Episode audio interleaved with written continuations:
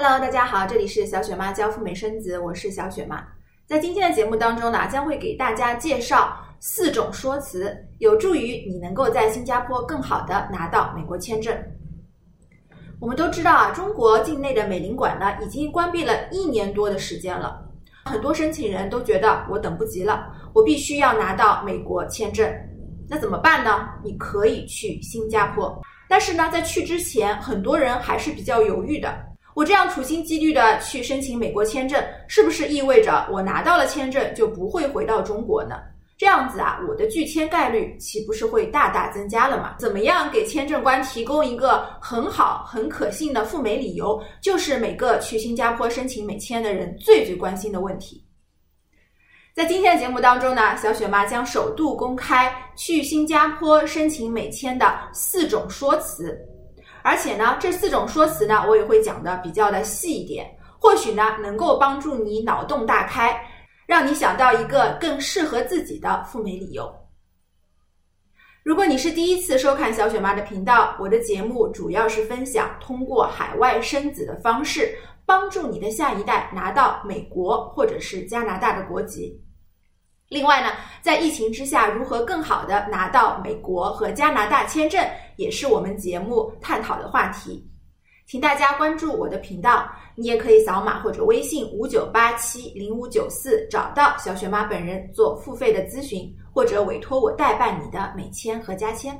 好，让我们现在开始。在我们详细的叙述这四大说辞之前，大家首先呢，可能要把思路要转换一下。从我到底要怎样拿到美签，变成我到底能够通过美国之行给美国人带来什么样的好处？因为站在签证官的角度来想，他是不会关心你的利益是什么的，他更加关心的是你作为一个外国人去美国，到底能给我们 USA 带来什么样的好处？能给我们的经济、给我们的企业和我们的老百姓带来什么实际的利益呢？从转变思维方式开始，来打造一个你赴美的说辞。首先，我们来讲一讲一个入门级别的、最最简单的美国旅游篇。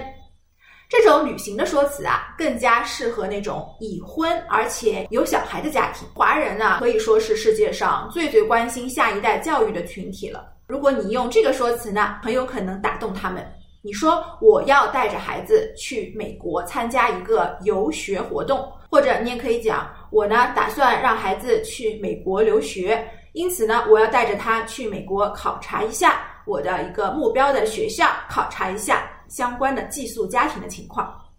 签证官一听。他肯定呢会认为你这个家庭呢，首先可能是比较有钱的，其次呢也很重视孩子的教育。这样的家庭呢，比较不可能会滞留在美国不回国。最最关键的是，去游学或者留学的费用是非常非常的高昂的，那意味着你会给美国的教育界带来不菲的收入。这样一来呢，签证官就觉得比较的合理了。另外呢，要提供什么样的材料呢？通常来讲，你要提供美国游学或者留学的一个介绍和邀请函。另外呢，还要有一个非常详细的行程单，上面呢要列清楚学的一个具体的行程是怎么样的。当然了，这种说辞呢不适合那些没有小孩家庭或者是未婚的青年男女。如果你没有这样的条件的话呢，那么你或许可以来看下面第二个理由。第二个理由就比较适合那些在美国有亲属的申请人。这个理由大家知道了，就是去探亲。那么有朋友们问了，说我去美国探亲，好像也不会给他们带来很大的收入，那这样子也可以吗？那其实这是因为从这个美国人的利益出发，他们认为把家庭分开在不同的地方呢，这个是比较不人道的。所以呢，出于人道主义的考虑啊，他认为去探亲也是非常的合理，而且呢，也是应该得到支持的。在材料方面呢，建议你准备好一个非常详细的呃邀请函，上面呢要写清楚你跟这个美国亲属之间是什么样的关系。另外呢，你的一个大概的行程是怎么样的，在美国的费用由谁承担等等。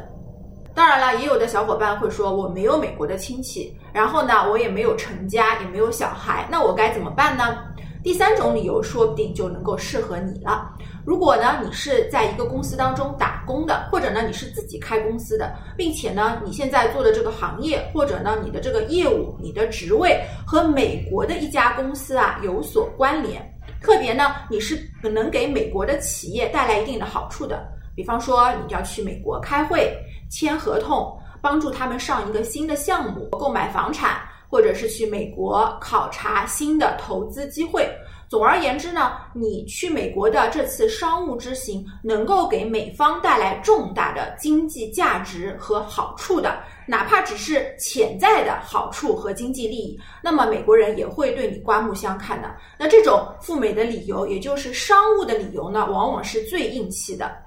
那材料准备方面呢，建议你要出具公司给你的一个派遣函，或者呢是美国方面给到你的一个邀请函。上面呢，最好是能够写清楚你去美国到底能够带来多大的经济利益和价值。当然，如果不写呢，这也没有关系的，这需要你自己去向签证官陈述。这种方式呢，可以说是疫情之下通过率最最高的。接下来呢，我们来说第四种说辞啊，那就是去美国医疗。那为什么说去美国医疗呢，也是一种可行的方案呢？因为啊，你想。呃，出于人道主义的考虑啊，如果说你的这个疾病啊，在中国得不到有效救治，或者呢，在其他发达的国家也没有什么很好的方案可以来帮助你呃诊治的，那么你就可以考虑去美国。国的这个医疗条件相对来说还是不错的，对不对？最重要的还是说，你如果去美国看病的话，也能够给当地的医生或者是医院创收，因为去看病的通常来说都是要自己自费的啊，不需要让美国的纳税人来承担相关的。这个费用，那在材料准备方面呢，你一定要说清楚啊，这个毛病为什么不能够在中国或者是其他的发达国家看，一定要去美国不可呢？你也要有中中国医生的相关的说明，包括美方美国的医院或者是美国的医生给你发来的一个预约函，上面呢要列清楚你的这个毛病啊，大概要看多长时间，大致的花费是多少。那么医疗的说辞呢，在现今呢不是非常的普遍的，建议大家还是要慎重使用。那么通常来说呢，我刚才讲的前三种，也就是去美国旅行、给孩子考察学校、去美国商务、美国探亲，这三种呢是最最普遍的，可以考虑，并且呢在此基础上，你也可以自己来扩展一下，脑洞大开，看看有没有更好的讲法。总而言之，言而总之，思路呢一定要变一变，从我要去美国，美国能给我带来什么好处，转变思路，变成我的美国之行能给美国带来多大的价值。从这个思路去着手呢，会有利于你的通签的。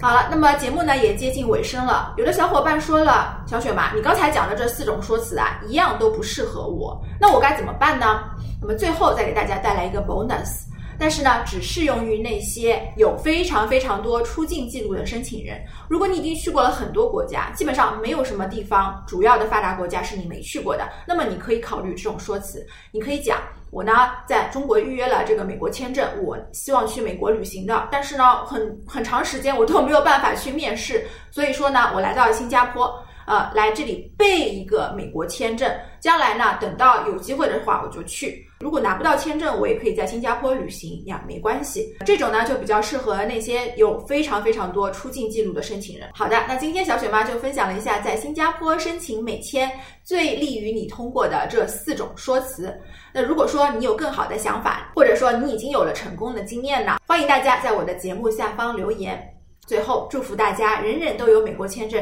人人有机会去美国体验和中国不一样的人生滋味。让我们下期节目再聊，拜拜。